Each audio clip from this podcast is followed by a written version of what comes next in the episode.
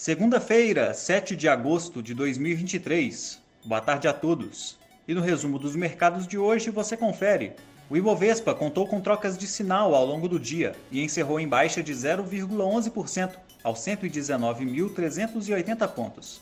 O boletim Focus de hoje trouxe recuos de 0,25% nas medianas de previsões para a taxa Selic nos próximos anos, atingindo 11,75% ao fim de 2023.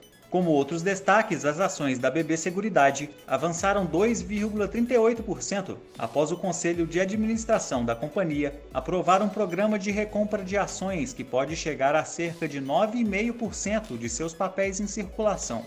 Já as ações da 3R Petroleum recuaram 0,98%, acompanhando a queda das cotações do petróleo no mercado internacional, corrigindo parte dos ganhos registrados na semana anterior.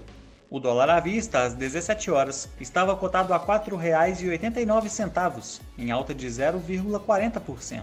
No exterior, os mercados asiáticos não apresentaram direção única, em dia de agenda fraca na região, com investidores aguardando dados da balança comercial chinesa que saem na virada do dia. No Japão, o índice Nikkei subiu 0,19% e na China, o índice Xangai Composto recuou 0,59%.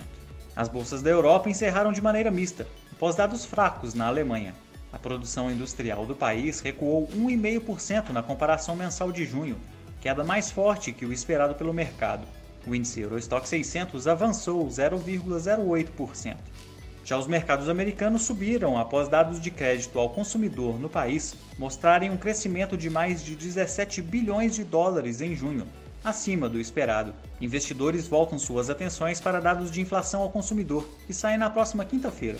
O Nasdaq teve alta de 0,61%, o S&P 500 subiu 0,90% e o Dow Jones avançou 1,16%.